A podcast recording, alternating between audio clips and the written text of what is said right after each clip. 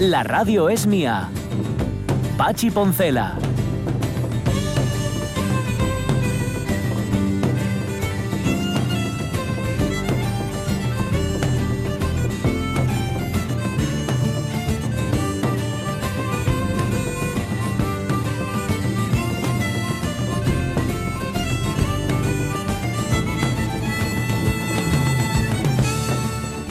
Las 11 y 8 minutos de la mañana, mm, me manda aquí Rego, es para ti, eh, Jorge Alonso, pero me la manda a mí. Dice: Cuando intervengas en la tertulia de fútbol, que te ponga esta canción que es No te aferres de Isabel Pantoja. Yo creo que, a ver, no, no estás aferrado, yo creo que estás, bueno, en, en buena medida resignado a que el Barça este año no gana y, Sí. y a ver si aprovecha la ocasión, ¿no? Para ir creciendo. Es así. Sí, sí, sí, sí. sí, No pasa nada. Pero no te aferres, ¿eh? Sobre todo No te me aferro, no me aferro. No me aferro a un imposible. Yo soy honesta con, con él y contigo. Sí, A yo nunca te a muy bien. te A ver, es absurda completamente esa canción, porque si tú quieres seremos amigos, yo te ayudo a olvidar el pasado. ¿Cómo, cómo Claro. me vas a ayudar a olvidar el pasado si, si te tengo delante todo el día? Así Por no se eso, puede no olvidar te el aferres, pasado. no te aferres a Claro. mí, déjame marchar, porque Ya. soy honesta con él y contigo, él te quiero y a ti te he olvidado, y si quieres Yo- te ayudo a olvidar el pasado. amigos, pero si quieres, pero no puede ser, es que no, no puede haber una amistad que surja. Es muy complicado, ¿eh? Después de una relación como parece tan intensa. entre complicado, y- muy complicado. Oh, muy difícil, Claro. muy difícil. Hay que aferrarse. Es- No os aferréis, chavales. Hombre, no. Venga. Em, No aferráis que ya peor. no, eh, o algo de eso. Madre, cuántas Em, reflexiones en torno a un balón. Me dejáis boba. No, no, si estamos hablando de la pantoja ahora, ¿eh? Te, que te has quedado Avellaneda y un poco atrás. Bien, mm, hoy vamos a contaros, vamos a abrir aquí tiempo para, en la, en la radio mía, para semblanzas de ilustres e ilustras asturianos y asturianas. Porque muchas veces hablamos de la historia antigua, pero eso no se nos olvida la de aquí. Y hoy, hoy teníamos dos oportunidades. Una es el fallecimiento, antes lo contamos, es Sabino Fernández Campo, pero otra, Jorge Alonso, es el nacimiento de un militar liberal y uno Sí. de los significados, ¿eh? Pues sí, pues sí, ya sabéis que el siglo XIX español, aparte de ser un lío bastante importante, Sí. y es muy difícil desenmarañarlo, estuvo lleno de alzamientos militares, digamos, o, o de, o de militares que entraban en política, pero mm, tanto conservadores como liberales. Y hoy efectivamente nos toca hablar de uno de los liberales, de los liberales y de Gijón, Evaristo. Fernández de San Miguel y Valledor. ¿No? Que es el bueno, que tiene la estatua ahí, el que tiene el busto en la plazuela de San es. Miguel, que no es Eh, por ningún ¿no? santo ni por una cerveza. eso es. Sí, sí, sí. La plazuela San Miguel, que son mis sitios favoritos, por cierto, de, de- de Gijón, pues este, le, le- le debe su, su nombre a este, a este buen hombre, perdonadme el pareado, la- sin, sin haberlo deseado. Y vamos a hablar un poquito de él, porque un tipo con, con mucha coherencia y, y, bueno, no, iba a no, no quería hacer un juego fácil, pero de armas tomar.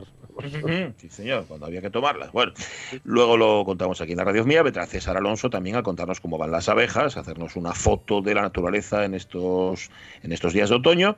Em, tendremos tiempo también para hacer la foto de cómo está vuestro ánimo, de cómo os encontráis mm, en este nuevo estado de alarma, si os puede la indignación, la resignación, el alivio, el qué. Pero hoy es mm, lunes, sí, y hoy tenemos a Nicolai Fernández. Hoy sabemos cómo suena Asturias. ¡Sintonía!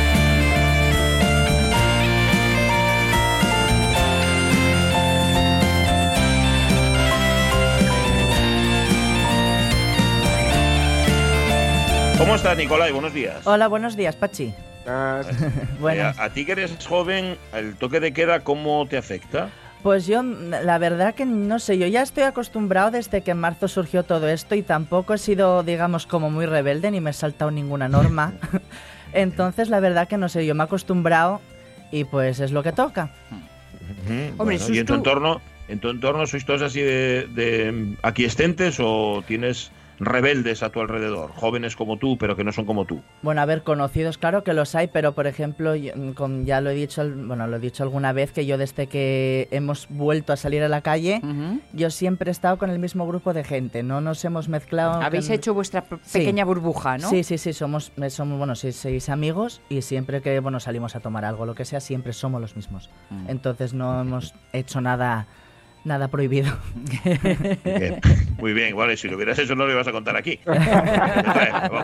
Que está muy bien. Oye, hoy nos metes el micrófono, metes el micrófono de las radios mía en un punto caliente, ¿eh? Pues sí, la verdad que sí, hoy toca mm, pues hablar de, de un tema que bueno, la verdad que, que está afectando bastante debido a la situación que, que estamos viviendo actualmente. Vamos a ver ¿sí? qué sonido es.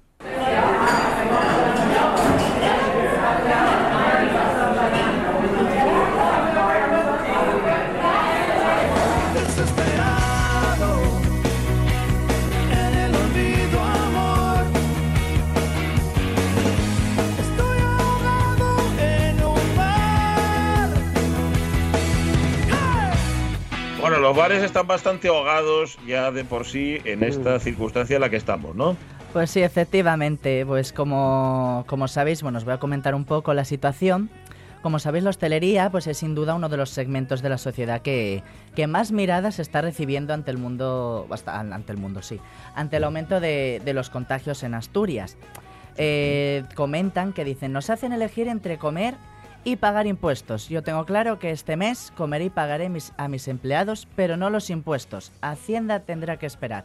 Eh, y bueno, desde hace años la Unión de Hosteleros de Asturias, encabezada por Óscar Gavino, pues es una, una entidad nacida en, en Gijón que cuenta ya con varios socios en el resto de la región.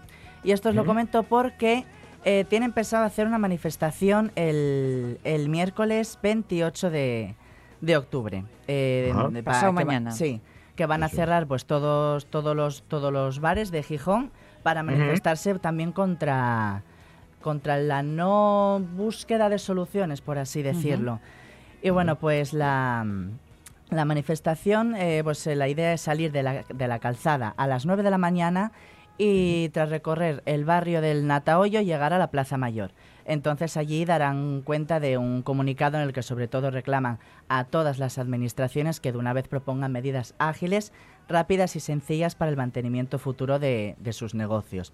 Y también dice Gavino que es un mantenimiento que hoy es imposible también porque claro, no es lo claro, es otra normalidad y pues claro, impiden ciertas cosas y es algo pues la verdad que complicado.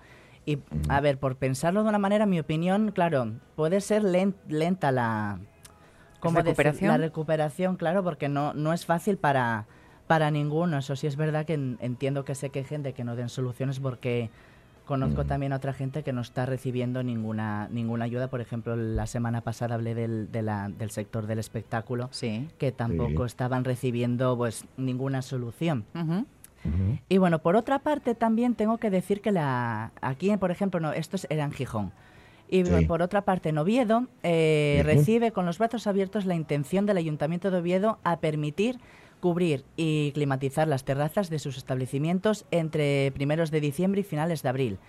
Y pues claro, el, el sector considera la medida adelantada por la Nueva España como una botella de oxígeno para hacer frente a un invierno que pinta pues muy difícil. Instalaciones eh, móviles que luego puedan retirarse, pero instalaciones que permitan un poco de, de confort, ¿no? Claro, En- sí, en sí, el no. estar en la calle. Claro, porque ahora, mm, eh, bueno, yo creo que a todos nos pasa de dentro de un bar, no, no, no, que hay mucha gente o Sí. que tal, y todos Sí. pues em, siempre intentamos estar, estar fuera. Eh, todavía el otro este fin de semana leía eh, sobre que la gran diferencia en porcentajes de estar al aire libre a estar en un lugar cerrado. Pues sí, y aparte antes en, en invierno decían, no, vamos dentro que hace frío.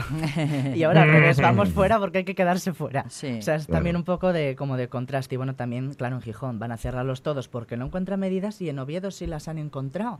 Y también, oye, me parece, me parece muy bien que, oye, ahí hay que apoyar a la gente porque también son, son trabajadores. es que llevan ellos. muchos meses. Claro. Y lo que te rondaré morena. Amén, jolín. Y bueno, Vale.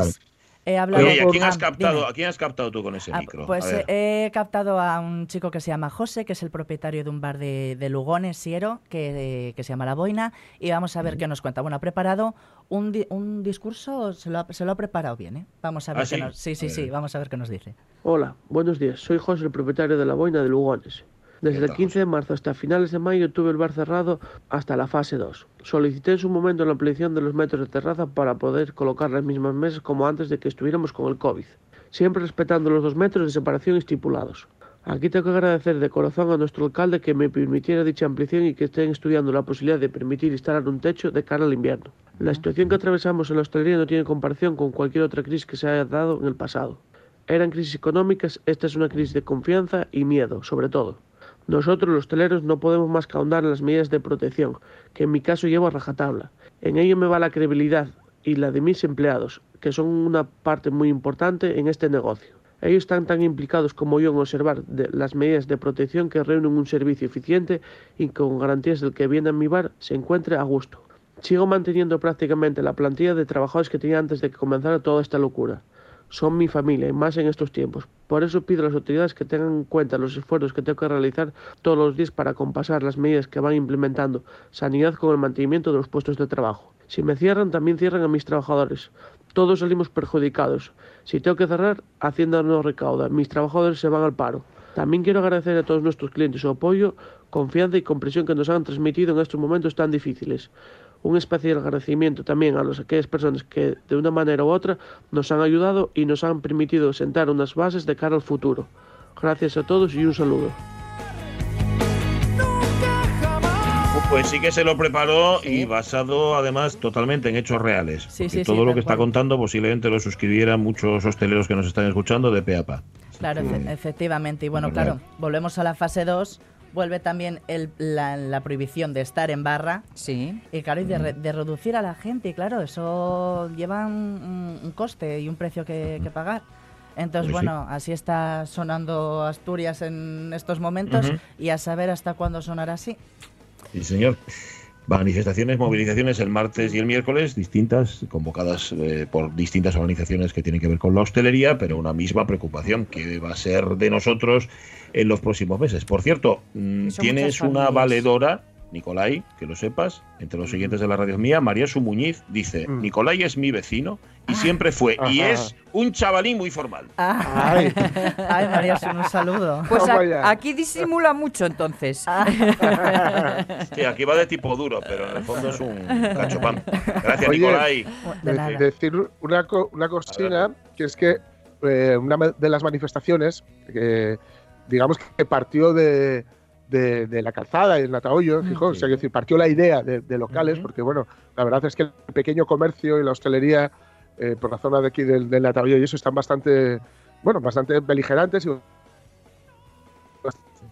y, y yo vi el otro día eh, gente que se sumaba y colectivos que se Hay que tener un poquitín de cuidado con quién se te suma, con quién se te Ah, sube al carro. Porque uno de los colectivos que vi que se sumaba era de desocupar, de desocupas, que estaban, y este colectivo en concreto estaba muy vinculado a la extrema derecha.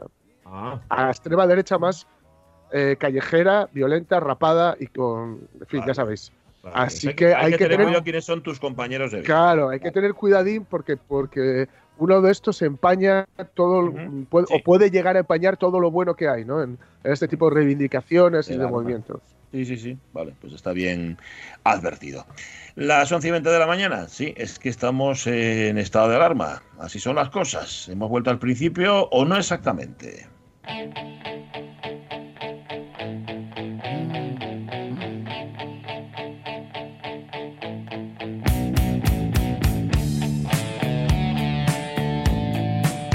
Estando en estado de alarma, yo creo que el fondo musical de nuestro Facebook de hoy tenía que ser eso, alarma.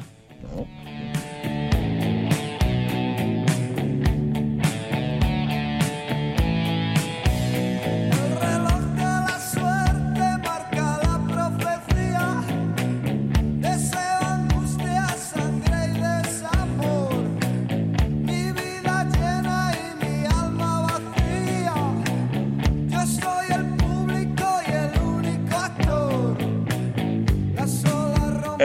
Hay una cantidad de comentarios hoy porque por lo que os preguntamos es justamente por el, el momento en el que estáis, en el momento en el que os pilla este estado de alarma y esto que parece que es una vuelta a lo del principio, pero lo del principio ya lo conocemos, se parece, no es lo mismo.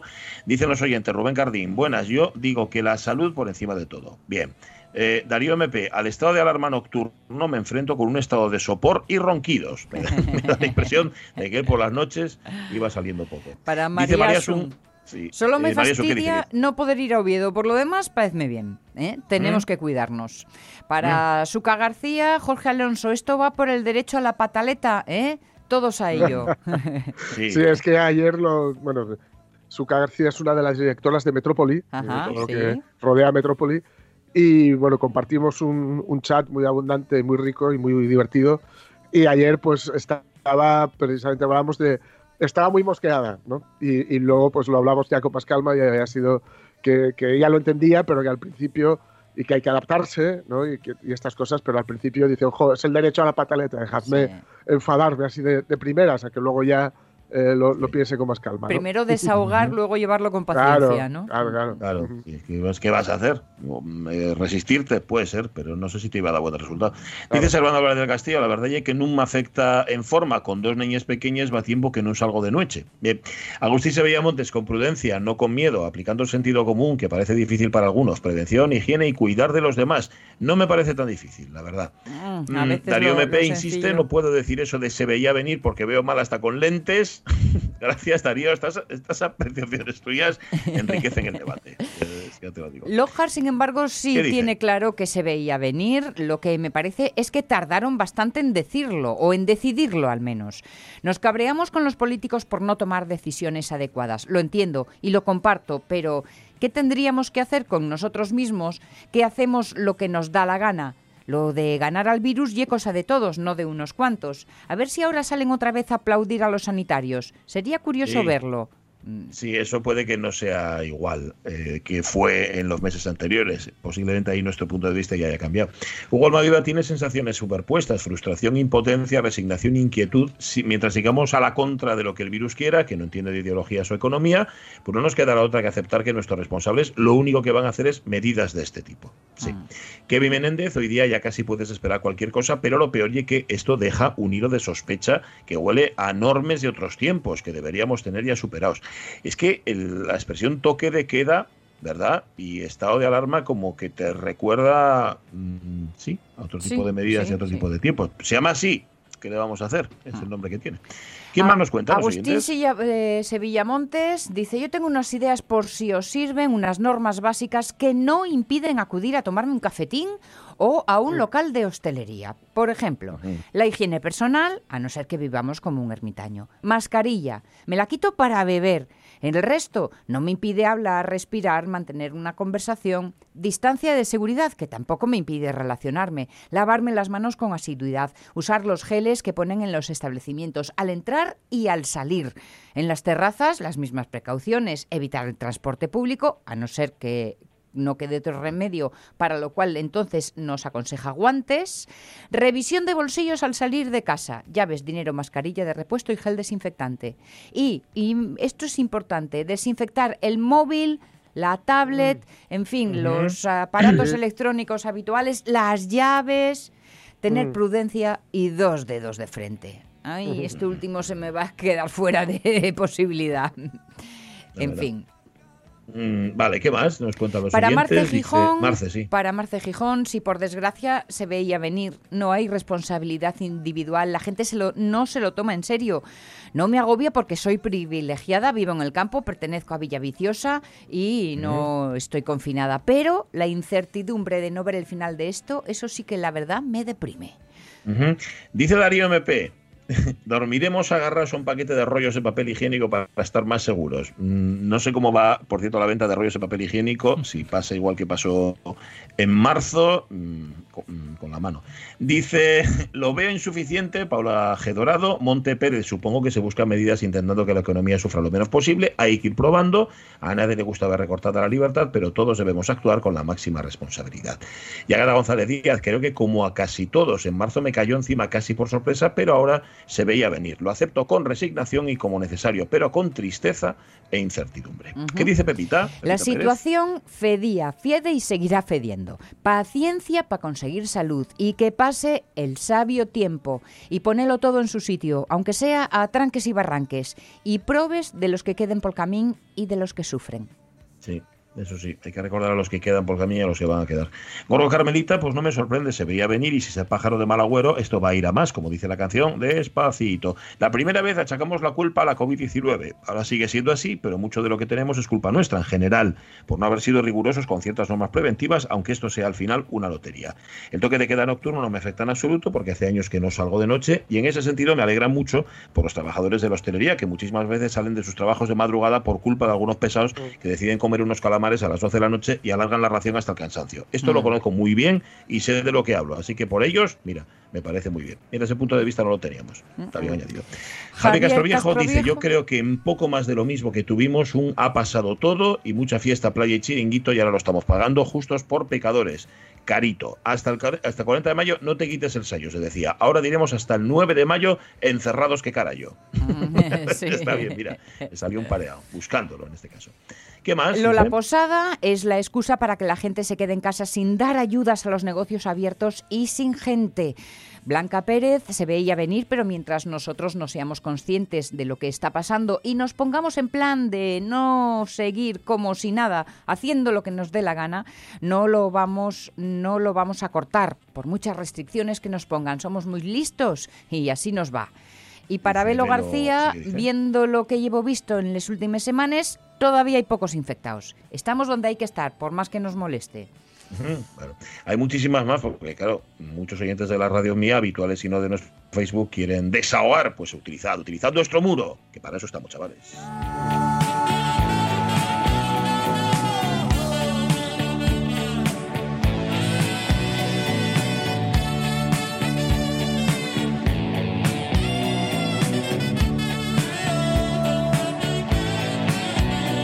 Las 11 y 28 minutos de la mañana, gracias, insisto, luego leemos algún mensaje más de lo que nos han llegado. Ahora, por cambiar de tema, vamos a contar noticias. Va.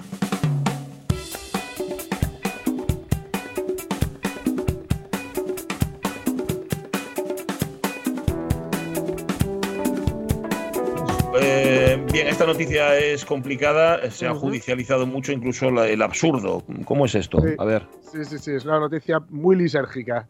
La audiencia rechaza inscribir como religión al movimiento que venera al espagueti volador. Ah, ¿Qué hora es? ¿Dónde estoy?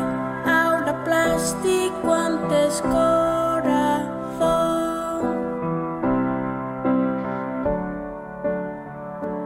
Hago clic, suena un clap y un segundo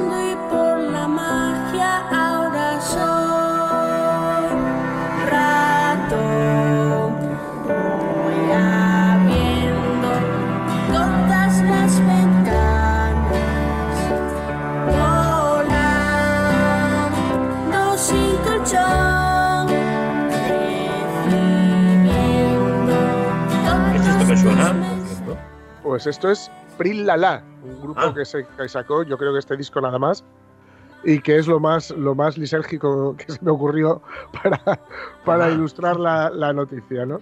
Bueno, la iglesia Pastafari, eh, ahora diré lo que es muy brevemente para quien no lo sepa, intenta una y otra vez conseguir un lugar en el registro de entidades religiosas para oficializar su culto, pero siempre se choca con un no.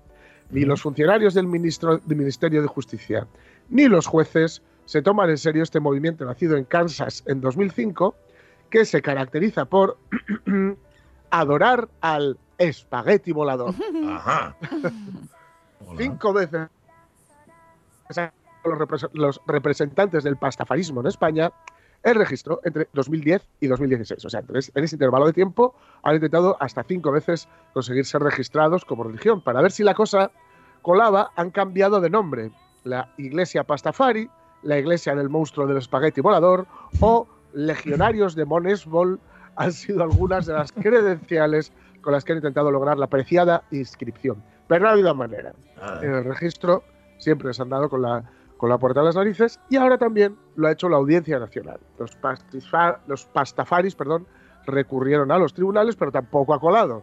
En una, sentencia dictada el pasado 19 de octubre, la audiencia rechazaba inscribir al pastafarismo como religión al considerarlo un movimiento paródico y recomienda al recurrente que se apunte al registro de asociaciones y le condena a las costas. Y eso Ah. que el pastafarismo se curró el recurso para demostrar que en su culto no falta ni un detalle de lo que debe tener cualquier religión que se precie. Por ejemplo, tiene un dios, el más poderoso, grande y perfecto, que no es más que no es otro que el monstruo del espagueti volador, también conocido como Monesbol o Meb.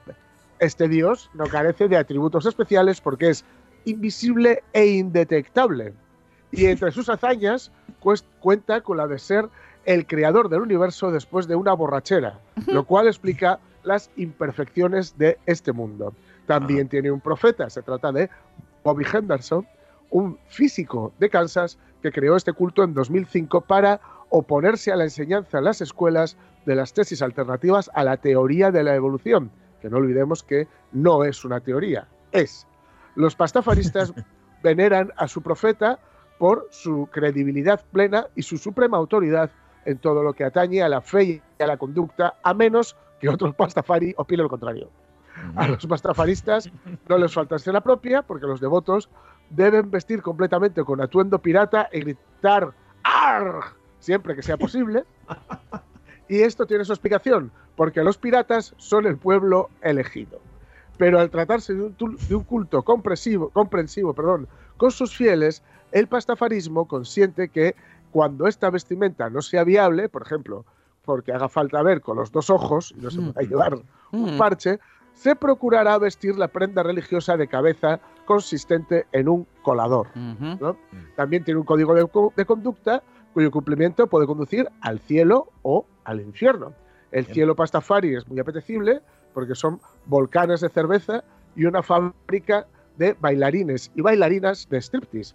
El infierno tiene los mismos elementos, pero no resulta tan apetecible porque la cerveza de los volcanes está caliente y sin gas Ah. y los bailarines y las bailarinas y los bailarines y las bailarinas tienen enfermedades venéreas. Ah, Por último, los pastafaris tienen símbolos propios cuya esencia radica en la extrema sencillez, porque se trata de la pasta con albóndigas y la cerveza, que son los elementos que forman el cuerpo del creador y por tanto un alimento ideal y de fácil preparación.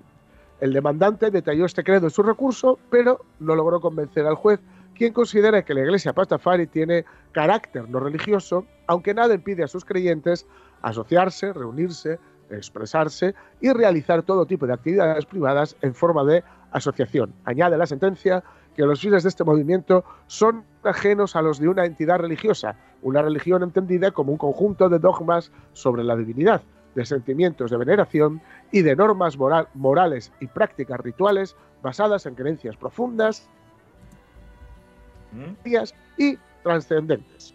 Había que matizar esto de serio. En fin, tras considerar que de los estatutos y mandamientos del pastafarismo, yo quería ver al juez mm, redactando el auto este, ¿eh? Sí. se desprende con claridad que estamos ante una parodia o imitación burlesca de algunas religiones y que su credo constituye una burla y degradación de valores aceptados comúnmente como valores religiosos, en Ajá. especial del cristianismo. Así que la audiencia ha rechazado la inscripción del pastafarismo. Igual es que era más de pizza que de pasta, el juez. Ah, Siempre te encontré ay. una vez estaba sentada ahí y a mí me encantó que tú no estás ahí porque yo pasé por ahí, Por ahí. y te vi, te vi.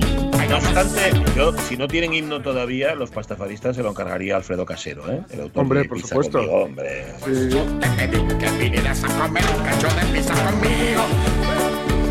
Pizza conmigo.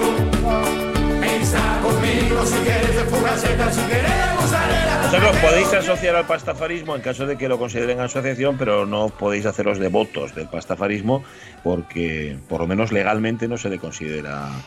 Pero al cristianismo le pasó igual, ¿eh? Que andaban en las catacumbas. En este, en Mira tú este cómo os equipo poseyó. contamos con un pasafarista de pro que se declaró clara y públicamente Sí. en estos micrófonos señor. que era Juan Pastor, Juan acordaos. Pastor.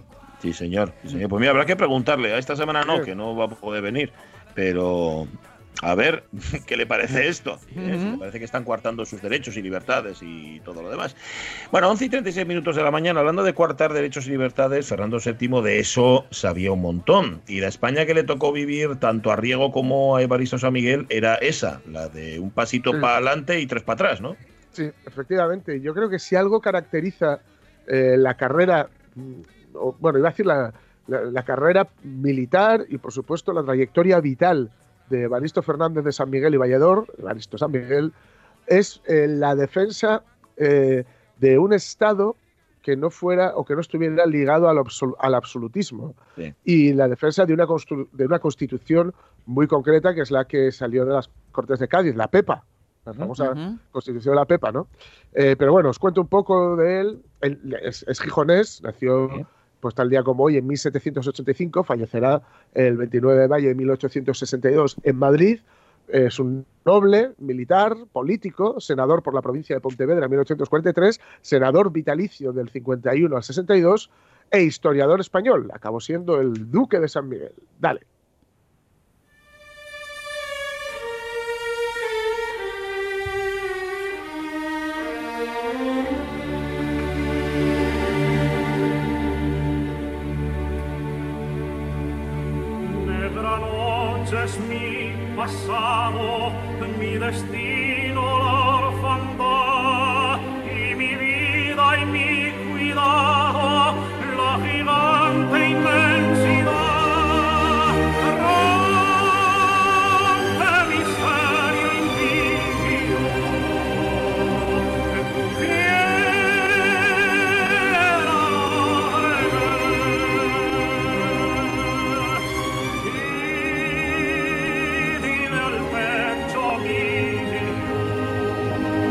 Cosa tan lírica, tú. ¿Eh? ¿Viste? Para que veáis que, hay, que la intensidad no es, es propia de todos los siglos y de todas las épocas y de todos los géneros, ¿no? Totalmente. Es Pedro Miguel Márquez, el compositor, ¿eh? de, esta, de esta noche.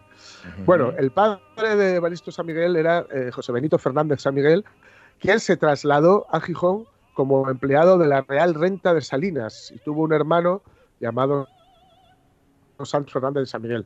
Eh, el nuestro, el que nos importa, el, bueno, que nos ocupa, mejor dicho, eh, pues estudió humanidades en la Universidad de Oviedo y cuando estalló la guerra de la independencia, es decir, cuando bueno, eh, se vio que Napoleón no solo quería atravesar España, sino quedarse con ella, es que Mm. sabéis que dijo, dejad de pasar que voy camino de Portugal. Bueno, pues, por, pues en, una, en una de las tretas más humillantes de la historia, de la historia universal, ¿no? Eh, pues cuando, bueno, finalmente estalla la guerra de independencia, con- con- contra esa ocupación de- de- por parte del ejército francés, pues se fue directamente a la capital al- para, bueno, para, para, mm, participar en el batallón de voluntarios del Estado de Madrid. Ajá. Luego, cuando bueno, aquello se perdió, aquello se vio que no se iba a poder parar y que iba a convertirse pues, en una guerra un poco más larga, huyó de la propia capital y, y se dirigió a Asturias.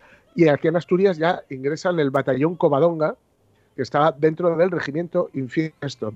Qué raro nos suena, ¿verdad? Cuando Sí. palabras que afortunadamente ya no tienen ninguna connotación así tan, en fin, tan militarona como Infiesto, por ejemplo, Covadonga también. Eh, pues, pues los vemos con el batallón delante y con regimiento delante. ¿no? Claro, Bueno, claro, sí. las acciones militares, las, las suyas, las que él dirigió en la zona, serían decisivas en el intento de liberar Santander. Se mostró, bueno, eh, la verdad, un hombre que, que- que las armas se le daban bien Ajá. y en ocasiones bastante duro con el enemigo. ¿eh? O sea que era- ya digo que era de armas tomar y no es un chiste. Hmm. Sin embargo, eh, las acciones para la aproximación a la, a la- a la capital cántabra, en este intento que decía por liberar Santander, los franceses desbarataron las columnas españolas y Evaristo San Miguel fue hecho prisionero y, ojo, trasladado a Francia, con lo cual le dieron un tipo peligroso. O sea que era eh, mejor llevarle a Francia y tenerle controlado en Francia antes que dejarle aquí, tal vez para, eh, bueno, si, si huye, que sea en Francia, ¿no? Que, que lo tenemos mejor- más controlado que aquí. Allí en Francia tomó contacto con muchos de los militares liberales que serían decisivos en el, en el posterior devenir de la historia de España. ¿no?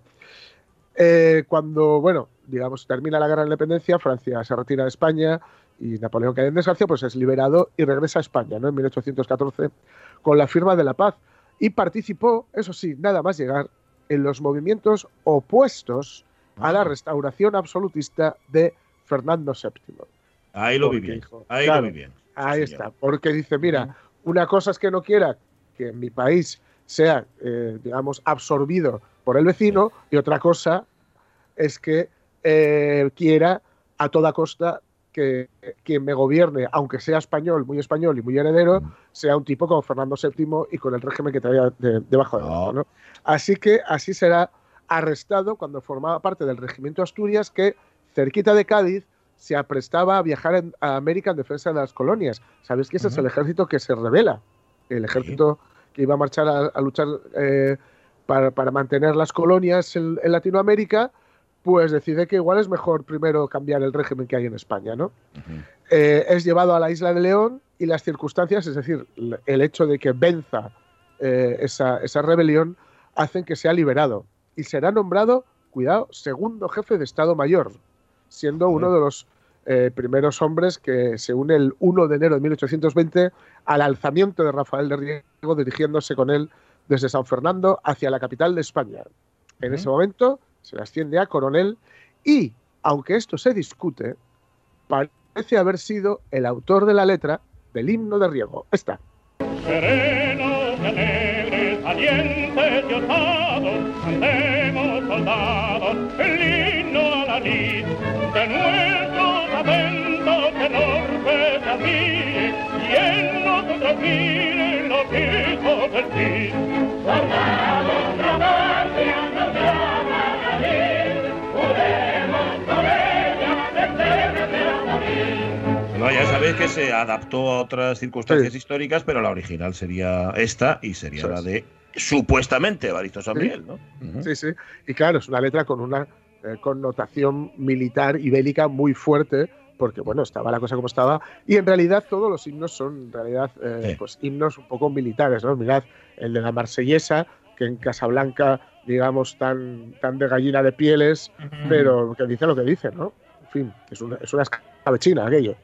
Bueno, tras jurar eh, Fernando VII la Constitución Liberal de Cádiz, con la que luego se limpiará las posaderas, se Mm. trasladó a Madrid, donde fue eh, nombrado para bueno, ocupar diversos puestos en, en torno siempre al Ministerio de la Guerra. Se había convertido ya pues, en, un, en un militar. Ojito, de formación humanística. Quisiera subrayar esto porque Sí. yo creo que es importante a la hora de entender la, la- la trayectoria, ya digo, vital de Evaristo San Miguel. Los movimientos contrarrevolucionarios de Fernando VII se hacen más patentes en Madrid que en otros lugares y San Miguel tiene entre las obligaciones estar al cargo del batallón de patriotas y por ende de la milicia, milicia perdón, nacional en la ciudad. En julio de 1822 incluso se ve obligado a usar la fuerza contra las unidades de la Guardia Real que intentaban tomar la capital. ¿no?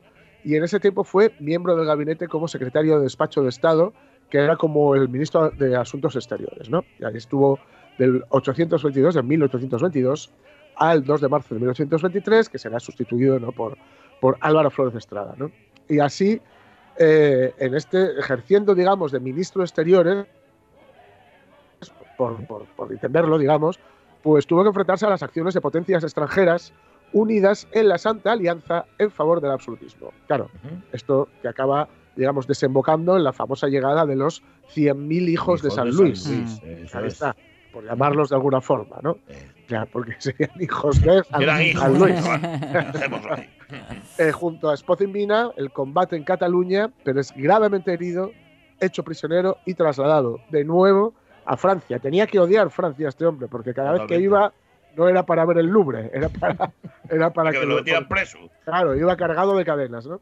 Se le libera en 1824 y claro, durante la década ominosa, es decir, la década en la que Fernando VII eh, destrozó España, no pudo volver precisamente a España, no pudo volver a este país y se exilió en Londres. Regresa en el 34, 10 años después, la década ominosa dura una década, con la amnistía general y se une inmediatamente a la causa de María Cristina de Borbón en defensa de la legitimidad de Isabel II en el enfrentamiento con el infante don Carlos por la corona española, es decir, la primera guerra carlista. Correcto. Ahí llega a ascender hasta mariscal de campo y destaca en la batalla de Mendigorría, que por la que obtuvo, la, obtuvo perdón, la Cruz Laureada de San Fernando. En Mendigorría se zurraron, pero bien. Y llega a ser nombrado general en jefe de los ejércitos del centro. Algún día tenemos que hablar de la, de la, este, del papel de Gijón eh, eh, en la guerra carlista, porque fue plaza, plaza fortificada y por la zona, digamos, que llegaba precisamente a San Miguel, ¿vale? A la plazuela San Miguel, por ahí llegaba una de las puntas de la fortificación que, rodeaba, de la estrella que rodeaba Gijón, ¿no? que fortificaba Gijón. Bueno, cuando finaliza la guerra carlista fue nombrado capitán general provisional de Aragón y apoyó de forma explícita los movimientos revolucionarios de 1836 que desencadenan en el motín de la granja de San Ildefonso para restablecer la constitución gaditana de 1812 en perjuicio del Estatuto Real de 1834, con lo cual ya veis que se mantiene fiel a esa a la famosa Pepa, a la, Sí, a la. Constitución de Cádiz de 1812, que poco duró, desgraciadamente. Luego ya fue elegido diputado en las Cortes que aprobaron la, una nueva Constitución, la del 37, ministro de Guerra durante la regencia de Baldomero Espartero, ya sabéis, el que tiene un caballo bien dotado en una plaza en Madrid, y, fue presidente del Consejo de Ministros con Eusebio Bardají Azara. Eh, pues, a partir de aquí ya es una sucesión, digamos, de cargos, afortunadamente es más, relaciona- más relacionados con el Ministerio Civil, es decir, ya no hubo, digamos, esas tensiones militares que había habido durante eh, gran parte del siglo XIX, fue presidente de la Junta Superior de Gobierno en Aragón, elegido diputado sucesivamente por Oviedo, por Zaragoza, por Madrid, en el 51 elegido senador vitalicio, aunque no regresaría a la política, digamos, más efectiva hasta la llegada del bienio progresista en 1854, de nuevo con Espartero y con O'Donnell, que también tiene una calle chula Sí, en Madrid, señor. siendo partícipe activo de los movimientos de nuevos revolucionarios, vamos a decir, de esta junta, capitán general de Castilla la Nueva y comandante general del Real Cuerpo de Alabarderos, que mola un montón. Ujú. Esto lo escucha Reverte, Reverte y, Sí, y no sé, parece, y parece que se alegra de verte, ¿no? Cuando, Sí, se- sí. cuando escucha esto. El recuerdo de su actuación al frente de la Milicia Nacional en 1822 en defensa de Madrid le, a- le llevaron a ser apodado por sus conciudadanos, atención, Ángel de la Paz. Qué bonito. Ahí San donde- Evaristo, San Miguel y Ángel de la Paz a la Ángel vez. de la Paz, efectivamente. Y bueno, además de la laureada de San Fernando, fue caballero Gran Cruz de la Orden de Carlos III, que con aire insigne, ya sabéis, se quitaba el sombrero, y caballero de la Orden de San Hermenegildo, Heldi. También fue académico de honor desde 1836 de la Real Academia de Nobles y Bellas Artes de San Luis, que yo creo que es de todos los títulos el Sí, que más Así que bonito. ahí lo tenéis, a Evaristo San Miguel, casi nada. Asturianos para el mundo.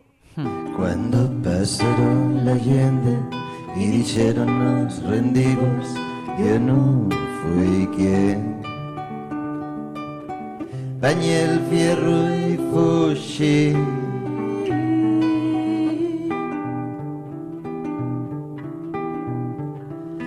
queremos recordar a un asturiano ilustre y esto lo vamos a hacer todas las semanas, que Sí. la historia también, por la historia también han pasado muchos asturianos y muchas Claro. asturianas que merecen ser subrayados. Pues claro que sí, hoy nacía en Gijón, 1785, Evaristo Fernández de San Miguel y Valledor, el de la Parazuela, para entendernos. César Alonso, ¿cómo estás? Muy buenos días. Hola, muy buenos días. Hola, don César. Pues aquí me busqué Días. un sitio asoleado para hablar con vosotros y, y a disfrutar eh, un rato de la conversación y Bueno. luego de, de- de esta incursión eh, fortuita del sol, que no sé cómo quedará. A ver lo que va a durar, ¿no? Pero míralo a él, presumiendo de estoy al aire libre y al sol.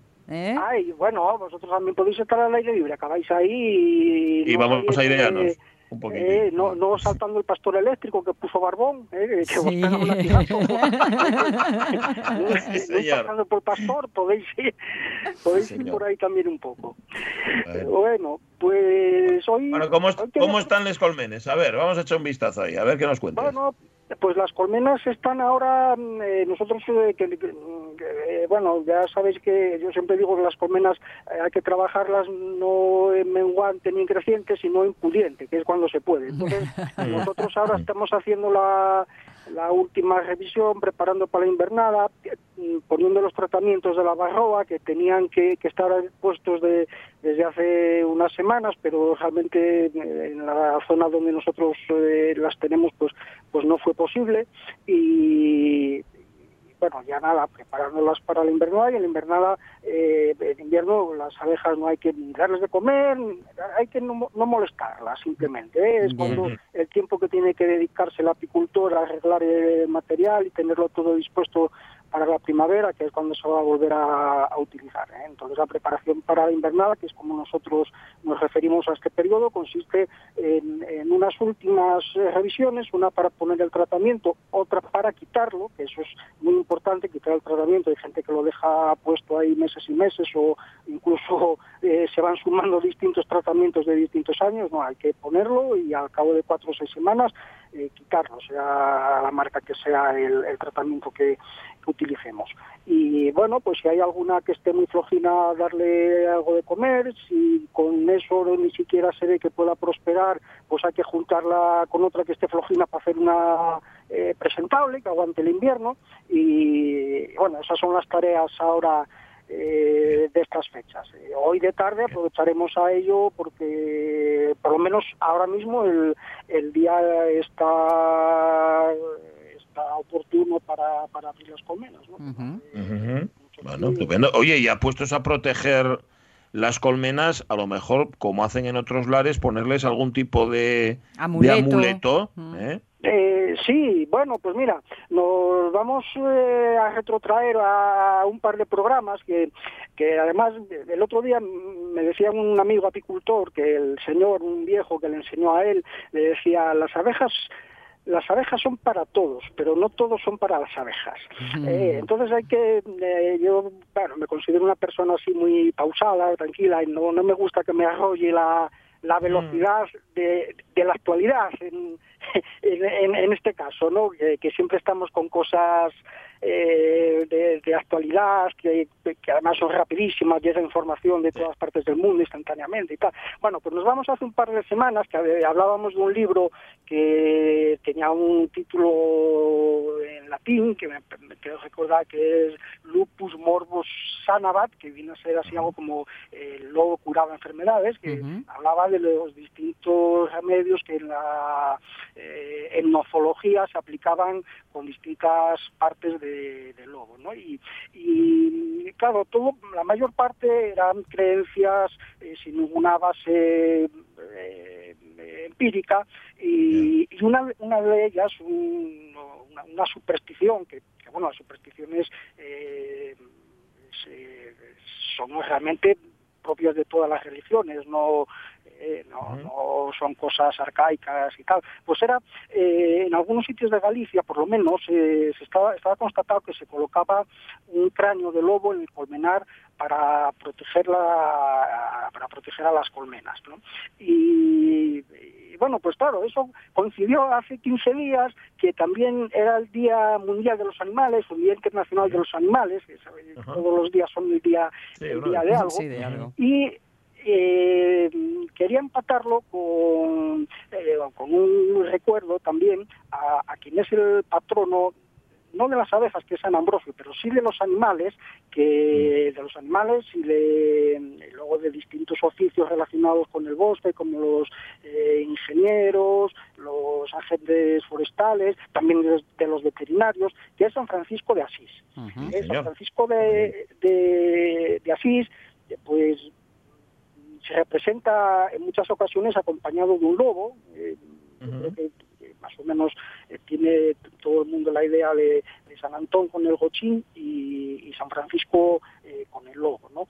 Y eh, fue tomado, pues, pues ya veis cómo fue la evolución, ¿no? Fue de, un, un monje sobre el cual se fueron creando varias varias leyendas, eh, eh, asimismo también fundamentadas o fundadas eh, sobre un eh, digamos un contexto animista al que él le daba también eh, salida. eh, tiene en los últimos años escribió eh, un, un canto que era canto para las criaturas en el que hablaba del hermano sol, la hermana Sí, luna, las estrellas, el hermano fuego, eh, una cosa todo muy muy animista y, y bueno pues a raíz, eh, a raíz de esta de esta preocupación por la naturaleza de, de San Francisco y de alguna leyenda, pues, como por ejemplo el, el lobo de con el que se representa, el lobo, el lobo de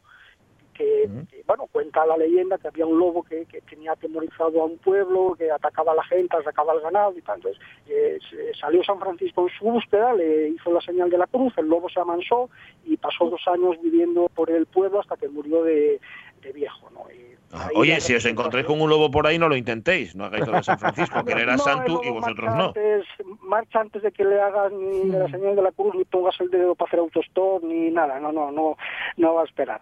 Y, y bueno, pues eh, a raíz de esta tradición eh, cristiana, pues bueno, fue derivando en, en esto, en patrono de, de- de la gente relacionada con los bosques, en patrono de los veterinarios y luego, pues el, el, el 3 de septiembre, pues se convirtió de momento, a saber en qué, a qué llega a ser, en el Día Internacional de, de los Animales, eh, dentro de los cuales evidentemente están las abejas. El patrono de los apicultores es San Ambrosio, ¿eh? que, ¿Por qué? eh, mucho, bueno, porque hay una leyenda que se repite también en varias culturas, también se cuenta de Platón, eh, que la leyenda es la misma, que siendo niño, estando en la cuna, se posó un enjambre eh, de abejas en su boca y dejó un poco de miel. ¿no? Entonces, eh, eso viene a ser señal de, locu- de locuacidad, de un hablar convincente, eh, meloso, podemos de- decir, y eh, eh, bueno, pues estas características parece que, eh, las tenía eh, San Ambrosio y, y, desde luego el, el filósofo griego, ¿no? Eh, eh, luego la miel también está asociada desde, desde la antigüedad a, a las profecías, a la, eh, a la adivinación. Eh, bueno, pues, pues eh, supongo que, que las, las leyendas pues a, a veces eh, aunan aunan el, eh, el, el, el cuerpo de, de lo sucedido eh, lo, lo trasla- o sea, lo forman buscando explicaciones eh, que a veces pues son mágicas como lo del cráneo no entonces eh, esto de posarse un enjambre en la cara de un bebé y tal y cual y que por por eso va a ser más locuaz y tal no más fácil pensar que coño esta persona tan convincente y que también habla y que también se expresa que, que también piensa eh, pues pues eh, caray es que cuando era guaje se le posó un enjambre eh, en la cuna y le dio esta facilidad no bueno pues Parece que no, parece que no. Pero bueno, Vale, son que- leyendas, son leyendas, pero bueno, forman parte también de la historia y de la vida Sí, y no las vamos a obviar. Oye, que hoy te corto, hoy te corto justo para que no tengas que despedirte corriendo. El lunes, por Oye. cierto, recuérdame que te hago una consulta sobre la madera de la que se hace las colmenas y demás que tenemos aquí de un oyente, ¿vale? Vale, que no se me olvide eh, hacértelo, te ¿de acuerdo? para Pero no eso el lunes que viene, No. Este? de que me eches, eh, mira, podéis ponerme la sintonía 30 segundos antes y ya sé yo que... Uy, Ah, vale, eh, pero puesta si no- pero está, si pero, no te puesta, llega, no te 12, llega, que está aquí. Ah, vale, vale.